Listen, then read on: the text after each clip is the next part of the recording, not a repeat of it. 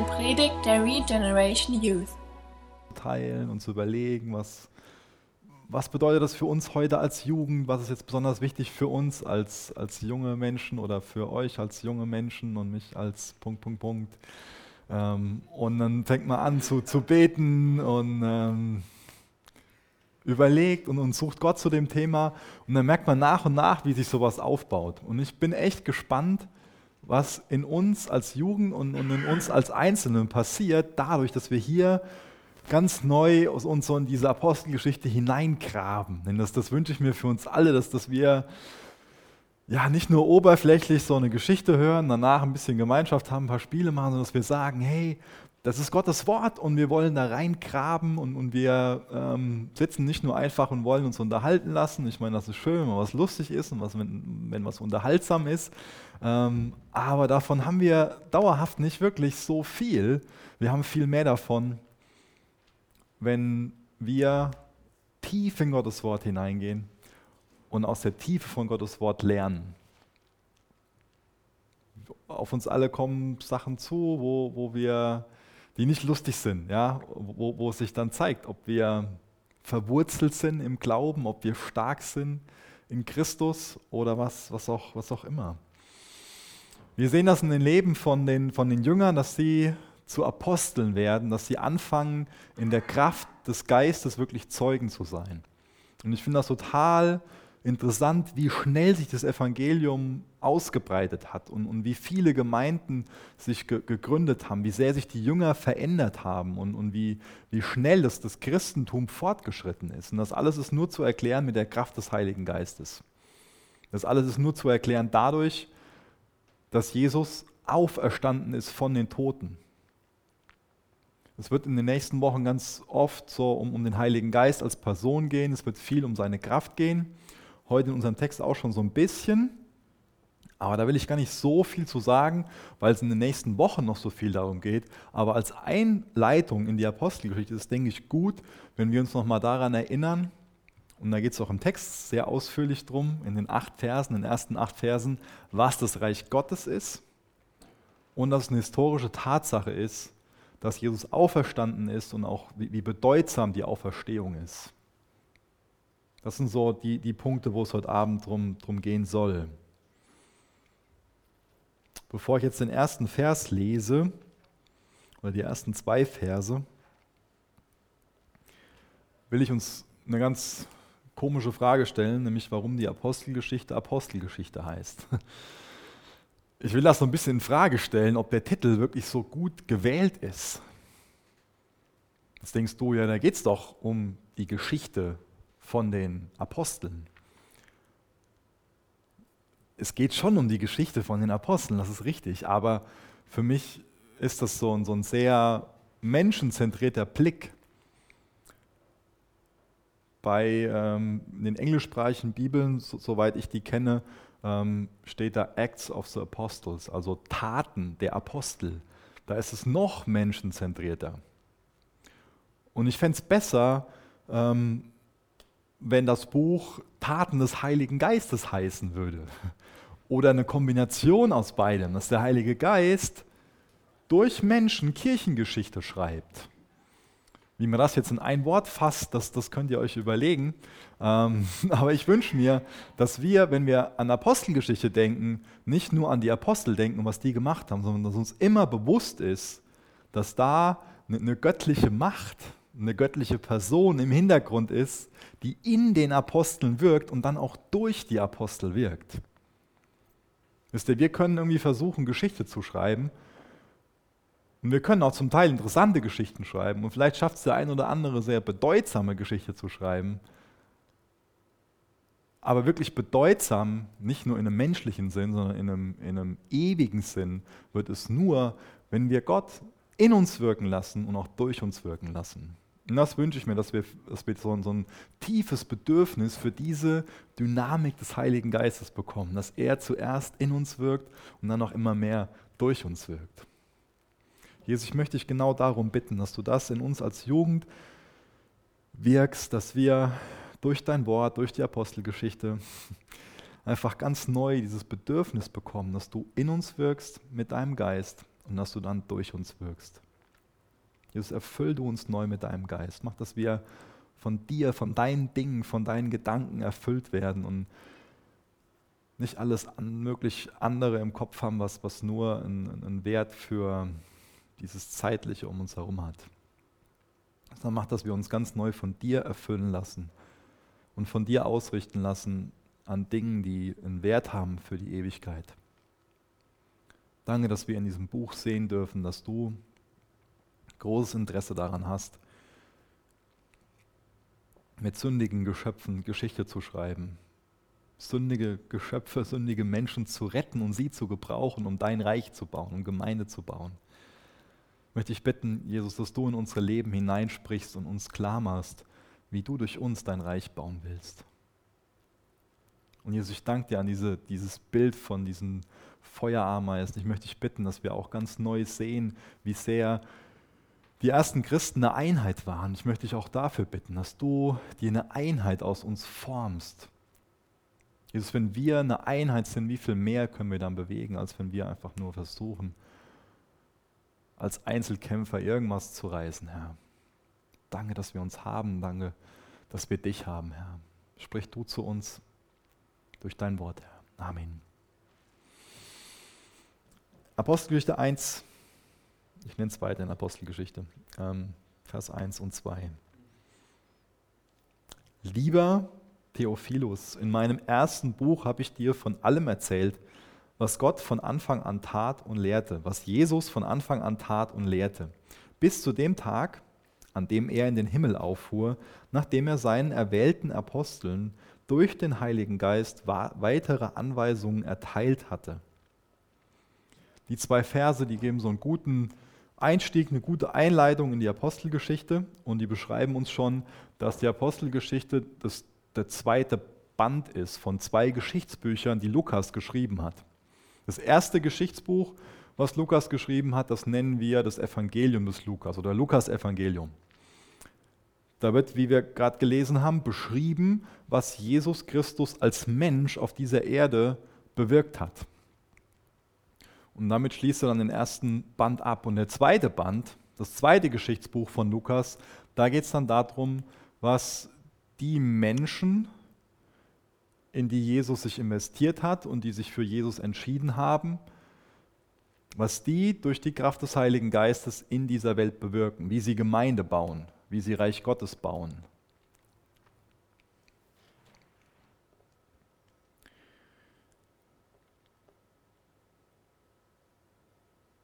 Finde das wichtig, dass wir diese Apostelgeschichte haben. Äh, wenn ihr euch mal vorstellt, dass wir die Apostelgeschichte nicht hätten und wir lesen das Neue Testament, das wäre ziemlich komisch. Ja? Da würden wir die vier Evangelien, diese vier Lebensberichte über Jesus lesen und würden dann einen Römerbrief lesen. Da müssten wir uns zwangsläufig fragen, wie kommt denn jetzt das Evangelium von Israel nach Rom, was in der Zwischenzeit passiert. Und das ist genau das, was in der Apostelgeschichte beschrieben wird, wie das Evangelium sich nach und nach schrittweise ausbreitet und nachher bis nach Rom kommt, schon in diesem, diesem frühen Jahren ähm, nach, nach der Kreuzigung, nach der Auferstehung. Und das finde ich total bedeutsam, dass uns bewusst wird, was für ein Wunder das ist, dass dieses Evangelium in, in nur ein paar Jahren so ausgebreitet hat. Da können wir schnell drüber hinweglesen. Das muss uns nicht beim ersten Lesen so auffallen, was da für ein Wunder mit verbunden ist. Ich meine, heute kann sich eine, eine Idee rasend schnell verbreiten. Irgendjemand macht ein doofes Video, lädt es hoch und zack, das geht viral und es geht in die ganze Welt in einem Tag. Aber dafür gab es damals gar nicht so eine, so eine gute äh, Technologie. Und wenn wir uns so die, die ersten Christen ansehen, dann sehen wir, dass sie nicht unbedingt viel Geld haben. Die hatten fast keine Technologie. Die hatten keine wirklich bekannten Leiter. Der Paulus vielleicht so ein bisschen. Da waren keine einflussreichen Personen, also nicht, irgendwelche Politiker oder so oder, oder, oder Herrscher unter den ersten Christen. Die hatten keine politische Macht. Und trotzdem breitet sich das Evangelium rasend schnell aus. Und was wir auch nicht vergessen dürfen, die ersten Christen wurden verfolgt. Viele starben für ihren Glauben, für ihr Bekenntnis, für ihr Zeugnis in Bezug auf Jesus.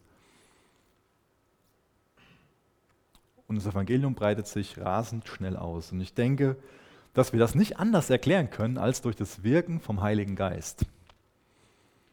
Und das sollte auch uns neu dieses Bedürfnis geben, Heiliger Geist, wirk in mir. Sollte in uns ganz neu dieses Bedürfnis schaffen, dass wir den Heiligen Geist besser kennenlernen wollen und dass wir uns von ihm vereinnahmen lassen wollen. Wir haben dann auch gelesen, dass die Apostelgeschichte sich an den Theophilus richtet. Und über den wissen wir an sich fast nichts. Das ist vielleicht ein, ein lernbereiter, ein wissbegieriger Christ, der sich an den Lukas gewandt hat und von dem einfach wissen wollte, was der Lukas so als Augenzeuge mitbekommen hat. Der Lukas selbst ist ja der Autor davon und der hat als Augenzeuge diese Sachen mitbekommen. Der war einfach ein ganz nachher ein, ein ganz treuer, enger Mitarbeiter von, von dem Paulus, ein enger Freund. Der ist mit dabei gewesen. Und der Lukas ist selbst Arzt er ist im Gegensatz zu den ähm, anderen Autoren der biblischen Bücher ist er kein Jude. Das sind vielleicht nochmal so ein paar gute Randnotizen zu dem, zu dem Lukas. Aber nochmal zurück zu dem Theophilus. Wie gesagt, vielleicht schreibt der Lukas dem, weil das ein wissbegieriger Christ ist, der einfach mehr wissen will, der mehr Informationen aus, aus erster Hand von einem Augenzeuge bekommen will. Vielleicht ist der Theophilus, wo viele von ausgehen, aber auch ein sehr, ähm, jetzt fehlt mir das Wort, ein sehr bedeutender Angestellter, ähm, ein sehr bedeutender römischer Beamter, ein sehr einflussreicher. Das vermuten einige aufgrund von, von ein paar Hinweisen, die es darauf gibt. Und vielleicht ist er jemand, der wissen will, was es mit diesem Jesus auf sich hat, der aber noch keine Freundschaft zu Jesus hat, der noch keine Beziehung zu ihm hat, der das aber total interessant findet, was da passiert in Israel, dass da so ein unbedeutender Zimmermann durch die Lande zieht und sich Leute entscheiden, ihm nachzufolgen, dass er Wunder wirkt und dass, dass ganz viele Gesetzesgelehrte einfach nur erstaunt sind über die Lehre, die der, die der bringt. Ich finde interessant, was der Name Theophilus bedeutet. Er bedeutet Freund Gottes. Ich wünsche mir, dass wir und ich weiß, dass es Gottes Ziel ist, durch die Apostelgeschichte eine tiefere Freundschaft, eine, größere Vertrautheit mit Gott bekommen. Das, lass uns das einfach zu unserem Gebet machen. Weil ich das echt sehr bedeutsam finde, dass, dass auch dass die Apostelgeschichte ähm, quasi ein offenes Ende hat. Ja? Die hat 28 Kapitel, aber ist da nicht vorbei, ja? sondern unser Leben sollte das 29. Kapitel sein. Wir sollten da anfügen an diese Kirchengeschichte. Ich lese mal den Vers 3 vor. In den 40 Tagen nach seiner Kreuzigung erschien er den Aposteln immer wieder und bewies ihnen auf vielfältige Weise, dass er wirklich lebt.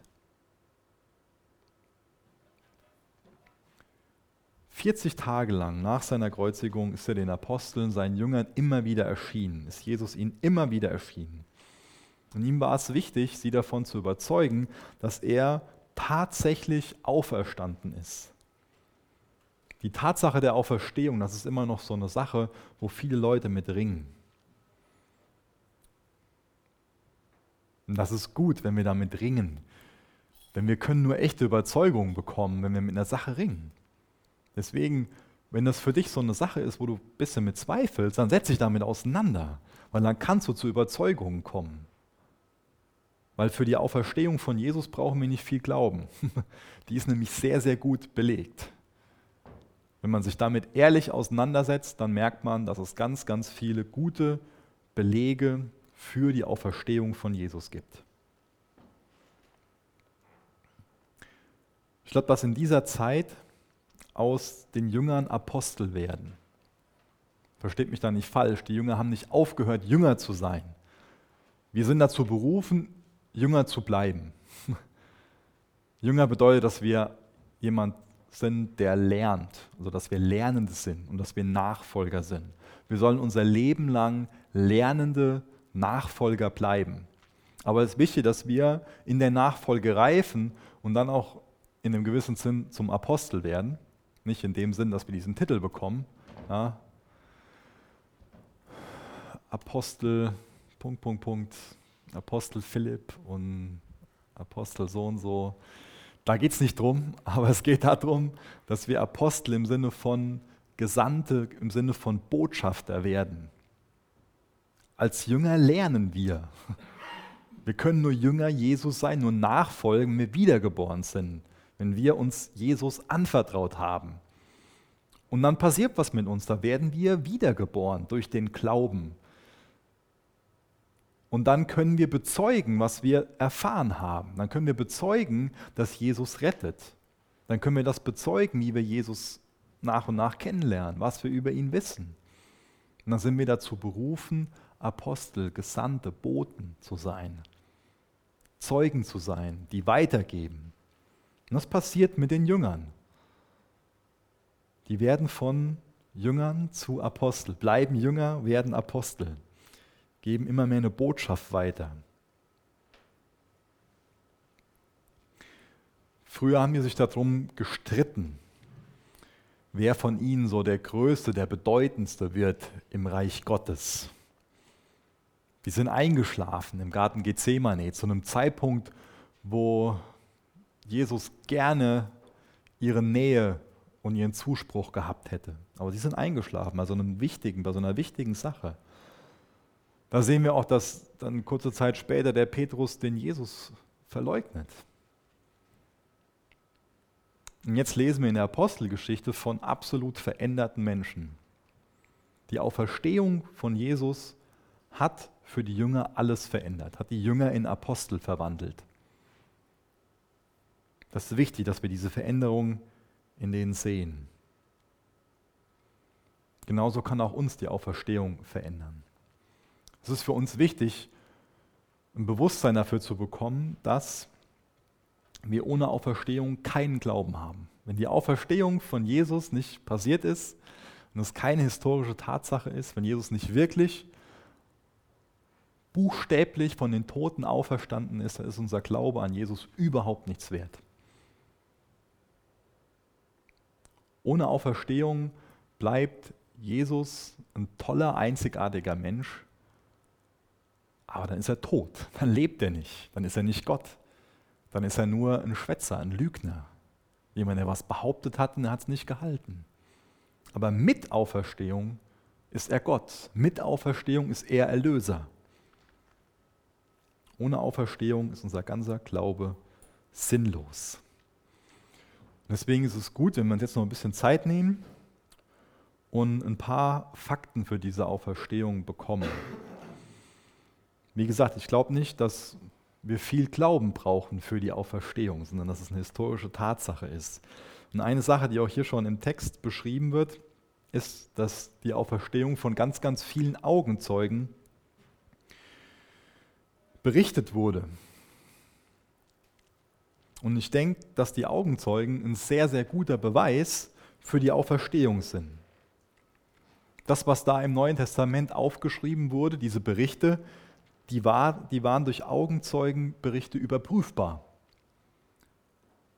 Wie ich eben beschrieben habe, das hat sich alles sehr, sehr schnell verbreitet. Die Briefe wurden geschrieben und die wurden von Gemeinde zu Gemeinde gereicht. Und es war Frieden im römischen Reich. Es war ein gut ausgebautes Straßennetz und man konnte schnell, im, relativ schnell, im, im, vielleicht heute geht es definitiv noch schneller, aber damals konnte man schon verhältnismäßig schnell nach Jerusalem oder wohin auch immer, wo es, Jünger, wo es Augenzeugen von Jesus gab, reisen. Und das haben auch viele gemacht. Viele wollten danach bauen und haben, haben was gehört. Stimmt das denn mit diesem Jesus? Hat er denn wirklich das und das?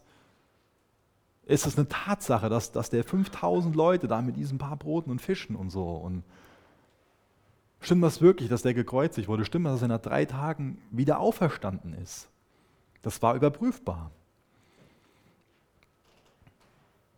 Im ersten Gründerbrief geht es um die Auferstehung. Der wurde spätestens 20 Jahre nach der Auferstehung geschrieben. Da waren die noch am Leben, die Augenzeugen. Das sind Leute hingegangen und haben die gefragt, die dabei gewesen sind. Und die haben das bestätigt. 1. Korinther 15, Vers 4 und 5, da gibt es Belege für, dass das schon mindestens 36 nach Christus in den Gottesdiensten aufgesagt worden ist. Also erst ganz kurz nach der Auferstehung ist das schon in den Gottesdiensten aufgesagt. Da gibt es Belege für. Und da konnten die nachfragen, nachbohren. Und das haben die gemacht. Und es wurde immer wieder von den Augenzeugen bestätigt. Ich habe von einem Professor Simon Greenleaf gelesen, der ist von der Harvard University. Und ähm, der ist als neutraler Wissenschaftler dafür eingesetzt worden, jahrelang sich mit der Auferstehung auseinanderzusetzen. Und der hat dann schlussendlich gesagt, ist zu dem Ergebnis gekommen, dass die Auferstehung von Jesus rein nach den Kriterien der Geschichtswissenschaft besser belegt ist, wesentlich besser belegt ist als zum Beispiel die Schlacht von Waterloo. Die Amerikaner, die würden jetzt wahrscheinlich sagen, ja, das äh, muss auch nicht belegt sein, weiß ich nicht, aber das, das wird ja als Tatsache angesehen. Und es gibt sehr viele gute Gründe zu sagen, das ist eine, nicht nur zu sagen, davon auszugehen, dass es eine Tatsache ist. Dann gibt es, ähm, ich habe bestimmt schon mal was von gehört, einen jüdischen Geschichtsschreiber, der heißt Josephus, ist kein Christ, der hat gesagt, Jesus starb am Kreuz und der Grund, warum Leute ihm immer noch folgen, ist, dass er wieder auferstanden und ihnen erschienen ist. Das sagt jemand, der keine Beziehung zu Jesus hat. Und der Jesus noch nicht mal als Messias angenommen hat. Jesus starb am Kreuz und der Grund, warum Leute ihm immer noch folgen, ist, dass er wieder auferstanden und ihnen erschienen ist. Das sagt ein jüdischer Geschichtsschreiber aus dem ersten Jahrhundert. Zum nächsten Punkt, was ich auch als Fakt ansehe dafür, dass Jesus auferstanden ist, ist, dass seine eigene Familie hergeht und ihn als Gott verehrt. Auch dafür gibt es viele Belege, dass es eine Tatsache ist, dass seine Mutter oder seine Brüder ihn als Gott verehrt haben. Lesen wir zum Beispiel in der Bibel von im Apostelgeschichte 1 im gleichen Kapitel im Vers 14. Man kann vielen Leuten was vormachen, aber der eigenen Familie kann man dauerhaft nichts vormachen, oder? Die kennen einen am besten. Ich würde es vielleicht eine Zeit lang hinkriegen, euch irgendwas vorzuspielen. Dem einen oder anderen vielleicht. Andere kennen mich ein bisschen besser. Aber meine eigene Familie, die weiß, was ich für ein Typ bin. Ja? Was ich für ein Kerl bin. Genauso weiß es deine Familie über dich. Wenn dich deine Familie als Gott verehrt, dann wäre da was Wahres dran. Deine Familie macht es nicht, also bist du nicht Gott. Ja?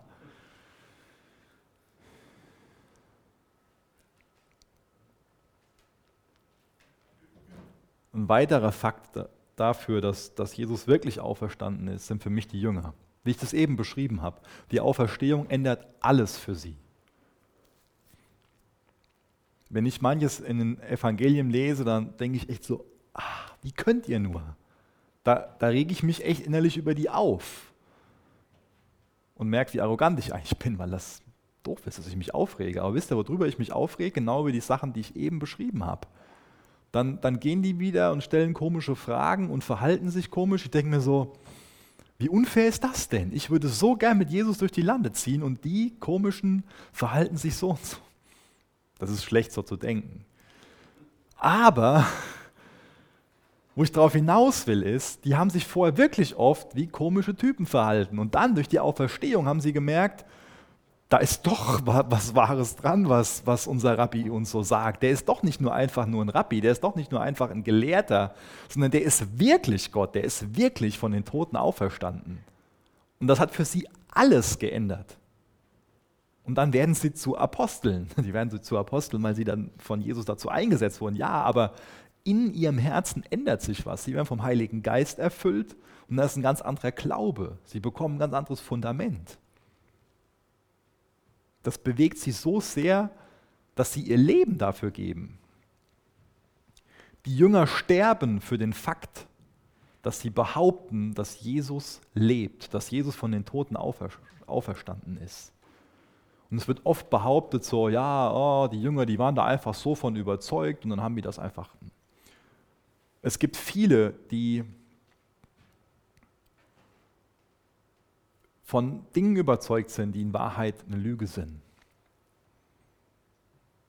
Aber wer stirbt für eine Lüge, wenn er weiß, dass es eine Lüge ist? Es gibt auch viele, die für eine Lüge sterben. Aber die Jünger, die wissen, ob es eine Lüge ist oder nicht. Die wissen, ob das Grab leer ist. Die wissen, ob sie Jesus begegnet sind oder nicht. Die Jünger müssen wissen, ob Jesus wirklich auferstanden ist oder nicht.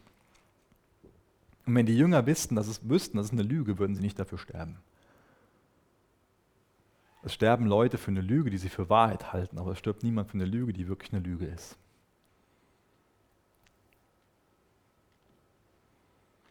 Es macht also ganz, ganz viel Sinn, an den biblischen Bericht zu glauben. Es war jetzt nur ein ganz kurzer Einstieg in das Thema. Da kann man wesentlich mehr zu machen. Wenn ihr das wollt, können wir das gerne mal ein andermal machen. Oder wir unterhalten uns in der Koffelbar noch tiefer darüber. Aber es gibt ganz, ganz viele gute Fakten, die begründen, dass Jesus auferstanden ist. Die, die eigentlich jeglichen Zweifel an dieser historischen Tatsache aus dem Weg räumen. Es gibt keine bessere Erklärung für das leere Grab, als dass Jesus lebt, dass er auferstanden ist. Und das bedeutet alles für uns. Das bedeutet, dass Jesus Gott ist, dass er uns erlöst. Das bedeutet, dass die gleiche Kraft, die Jesus aus dem Grab herausgeholt hat und die die Jünger verwandelt hat, auch in uns wirken kann. Ist dir das bewusst? Genauso wie die Jünger verändert wurden, können wir verändert werden. Ich habe eben so ein bisschen angedeutet, wie die Jünger waren. Das, das macht die Kraft der Auferstehung, die Kraft des Heiligen Geistes, dass wir von einem Egoisten zu jemandem werden, der ein wirkliches Bedürfnis hat, für, für jemand anderen da zu sein. Das Evangelium, die, die Auferstehungskraft, die verwandelt einen Macho und macht den zu jemandem, der selbstlos ist. Jemand Stolzes wird demütig. Jemand Liebloses wird endlich rücksichtsvoller. Jemand, der verbittert ist, kann seine Verbitterung ablegen, wird endlich frei davon. Die Auferstehungskraft, die verändert, die macht die ändert alles, die macht alles, macht alles neu. Die Auferstehungskraft, die will uns zum, zum Segen setzen. Das ist nicht nur was, was Tote wieder lebendig macht, was uns neues Leben gibt, sondern die Kraft ist, ist die Kraft, die uns dazu bewegen will, zuerst zu Hause Zeugen zu sein, dann in unseren Nachbarschaften, dann bis an die Enden der Welt, wie wir gleich lesen werden. Ich lese mal weiter, und zwar die zweite Hälfte von dem dritten Vers bis Vers 7. Und er sprach mit ihnen über das Reich Gottes. Bei einer dieser Begegnungen, als sie gerade aßen, sagten sie, sagte er, Entschuldigung, bleibt hier in Jerusalem, bis der Vater euch sendet, was er versprochen hat. Erinnert euch? Ich habe schon mal mit euch darüber geredet. Johannes hat mit Wasser getauft, doch schon in wenigen Tagen werdet ihr mit dem Heiligen Geist getauft. Wenn die Apostel mit Jesus zusammen waren, fragten sie ihn immer wieder, Herr, wirst du Israel jetzt befreien und unser Königreich wiederherstellen? Wieder so eine komische Frage. Und dann bekommen die in Vers 7 die Antwort, die Zeit dafür bestimmt allein der Vater, erwiderte er. Es steht euch nicht zu, sie zu kennen. In diesen 40 Tagen lehrt Jesus seine Jünger ganz viel in Bezug auf das kommende Reich Gottes.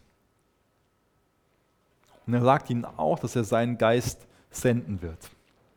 Und diese zwei Themen, Gottes Reich und Gottes Geist, das gehört für die Jünger sehr eng zusammen. Deswegen ist die Frage nicht ganz so doof, aber wie ihr wisst, die haben die vorher schon öfter gestellt. Das war denen schon oft wichtig, auch im Zusammenhang damit, wir wollen dann aber eine Nummer sein in dem Bereich. Wir wollen in der Rechten sitzen, wir wollen dann aber die, die Könige auf deiner, also die, die Nebenkönige, wie man es aber nennen will, sein. Herr, wirst du Israel jetzt befreien und unser Königreich wiederherstellen? Die haben einige Denkfehler oder die machen einige Denkfehler in Bezug auf das Reich Gottes, die Jünger. Wir sehen allein drei in, in dieser Fragestellung. Da geht es zum einen um Wiederherstellen. Was die Jünger wollten, war, dass Jesus ein politisches und ein territoriales Reich aufstellt. Das war denen ihr Wunsch. Denn ihr Wunsch war, dass Jesus sich buchstäblich die Krone aufsetzt, sich auf den Thron setzt in Jerusalem, uns veranlasst, dass die Römer wieder ins Mittelmeer geschmissen werden und Israel wieder ein souveräner Staat ist. Das war das Denken von den Jüngern in Bezug auf das kommende Reich Gottes. Das zeigt sich auch mit dem Begriff Israel. Das heißt, die haben ein nationales Reich erwartet. Und die haben erwartet, das zeigt sich den Begriff jetzt, dass das sofort aufgerichtet wird und nicht schrittweise. Das heißt, da ist ein, ein, komisches Denken, ein falsches Denken über das Reich Gottes und das will Jesus korrigieren. Deswegen lehrt er sie viel über das Reich Gottes. Und ich denke, eine wichtige Sache, die er denen in Bezug auf das Reich Gottes gelehrt hat, ist, dass das Reich Gottes geistlich ist in seiner Beschaffenheit und nicht politisch in erstem, in, in erstem Sinn.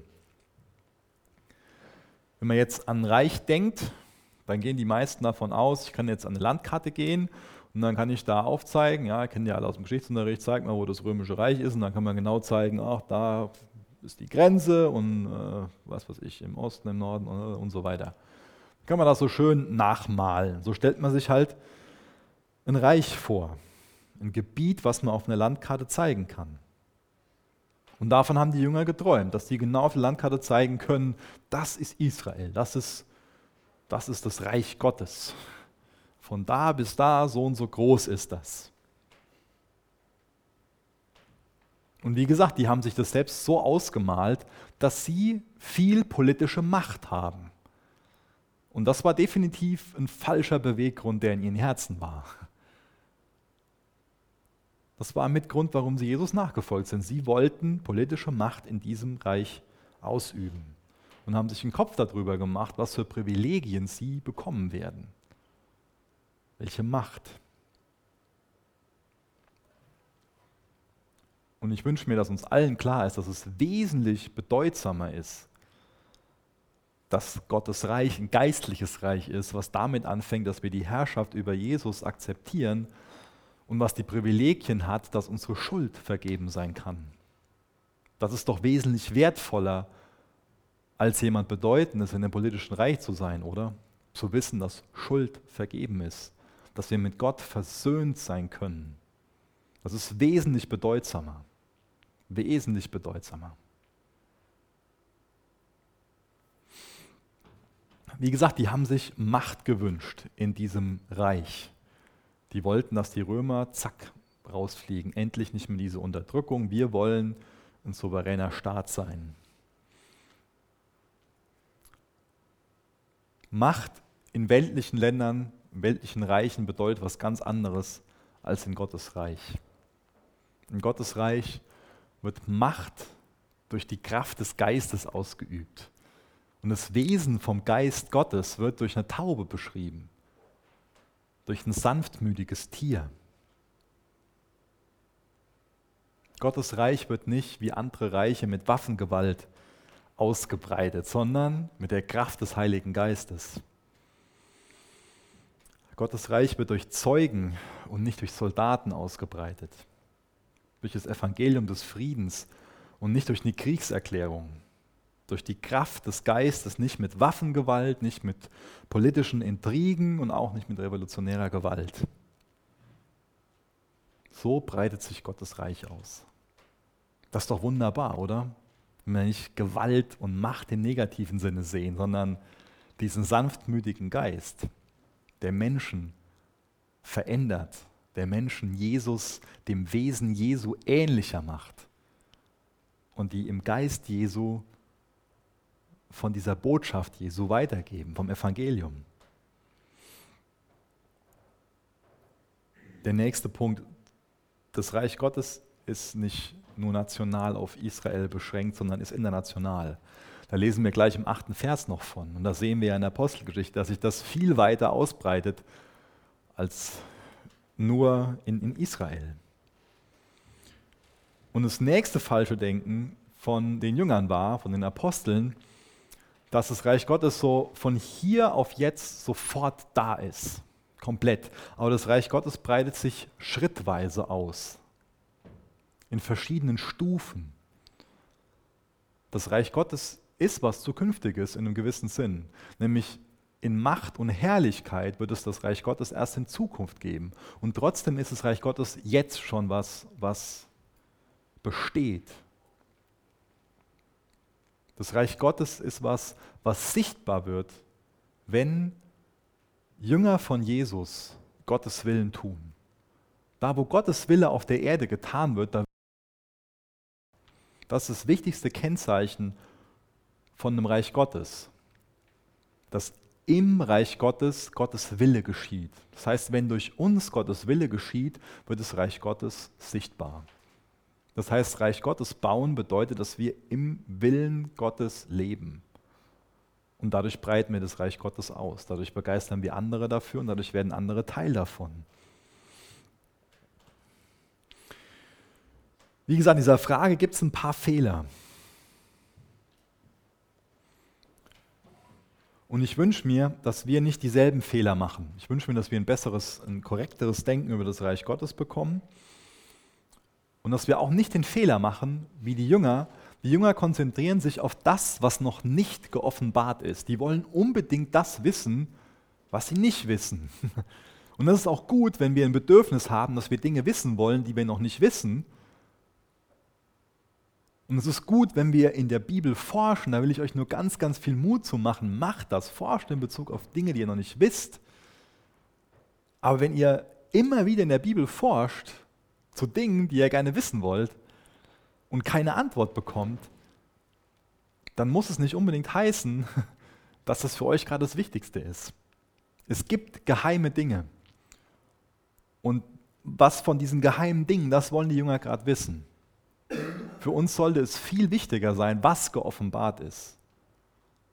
Wir haben die Bibel, das ist uns geoffenbart, das ist das Wichtige, was wir wissen müssen. Die, geoffen, die geheimen Dinge, die gehören Gott und die geoffenbarten Dinge, die sind für uns. Die haben für uns eine riesengroße Bedeutung.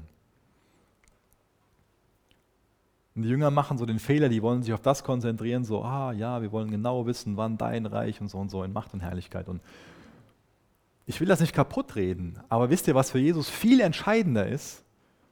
Ist, dass die Jünger, ist, dass, dass du und ich, dass wir im Hier und Jetzt sagen, ja, Jesus, du sollst in meinem Herzen regieren. Und ich will mir von dir Kraft geben lassen zum Zeugen. Ich will das bezeugen, was ich erfahren habe, was ich erlebt habe. Du hast mich wiedergeboren. Ich weiß, dass meine Schuld vergeben ist. Das ist das Wichtigste für uns. Und Gott sei Dank haben das die Jünger gelernt. Gott sei Dank haben die Jünger dann in dem gelebt, weil das ist dann die Apostelgeschichte, die Geschichte der, der Kirche, die Geschichte der Mission. Das ist an sich dasselbe. Kirchengeschichte ist Missionsgeschichte. Das ist dasselbe. Das heißt, unser Gedanke sollte nicht wie die Jünger sein, so politische Macht und wir wollen jemand sein, sondern wir wollen geistliche Kraft bekommen. Wir wollen Zurüstung erfahren dafür, dass wir vollmächtige Zeugen sind und das Reich Gottes nicht durch Macht im menschlichen Sinn, sondern durch die Kraft des Geistes ausbreiten. Das ist entscheidend. Das ist uns geoffenbart. Deswegen lasst uns nicht irgendwie nur rumspinnen mit Zukunft und das und das und das. Es gibt Dinge in Bezug auf die Zukunft, die sollten uns interessieren, ja. Aber das Wichtigste ist, dass wir im Hier und Jetzt als Zeugen Jesu leben. Das ist das Entscheidende.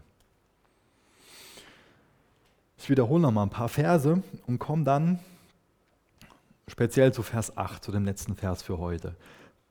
Ich lese nochmal ab Vers 4. Bei einer dieser Begegnungen, als sie gerade aßen, sagte er, bleibt hier in Jerusalem, bis der Vater euch sendet, was er versprochen hat, also bis die Verheißung des Vaters kommt. Erinnert euch, ich habe schon mit euch darüber geredet. Jesus hat den Geist angekündigt. Jesus hat denen gesagt, für euch ist es besser, dass ich gehe und dass ich den Heiligen Geist sende, der in euch wohnen wird. Dann sagt er, Johannes hat mit Wasser getauft, doch schon in wenigen Tagen werdet ihr mit dem Heiligen Geist getauft werden. Das ist mein Versprechen. Und dann in Vers 8, aber wenn der Heilige Geist über euch gekommen ist, werdet ihr seine Kraft empfangen. Dann werdet ihr den Menschen auf der ganzen Welt von mir erzählen. In Jerusalem, in ganz Judäa, in Samarien, ja, bis an die Enden der Erde. Zehn Tage später, nach der Himmelfahrt,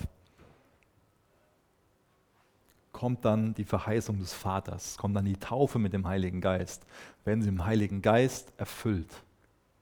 Da passiert Pfingsten.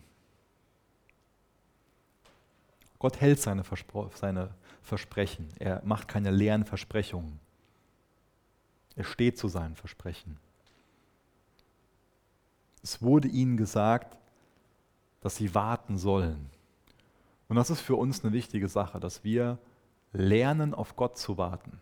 Die bekommen gesagt, warte auf Gottes Versprechen. Warte auf Gott. Kannst du auf Gott warten? Das ist wichtig, dass wir auf Gott warten können, dass wir nicht voreilig sind, vorschnell irgendwelche Sachen machen, obwohl es geboten ist, zu warten. Auf Gott zu warten, das lohnt sich, das ist das Richtige. Zu warten darauf, dass er seine Versprechen erfüllt, ist sehr, sehr wichtig. Bei der Taufe von Jesus kommt Gottes Geist auf ihn und danach fängt sein Dienst in der Öffentlichkeit an. Und das gleiche Prinzip gilt für uns als Jünger Jesu. Wirklicher Dienst kann nur stattfinden, wenn der Geist auf uns gekommen ist. Und jeder von uns wird mit dem Heiligen Geist erfüllt, jeder von uns bekommt den Heiligen Geist bei der Wiedergeburt.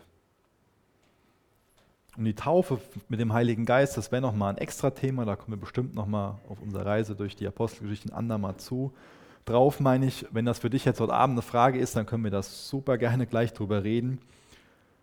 Aber das ist genau diese Bevollmächtigung, um Zeuge zu sein. Wie sieht das denn mit uns aus? Was für eine Beziehung haben wir denn zum Heiligen Geist? Haben wir dieses Herz, dass wir sagen, wir warten auf die Verheißung des Vaters, wir wollen uns erfüllen lassen mit dem Heiligen Geist, wir wollen getauft werden mit dem Heiligen Geist,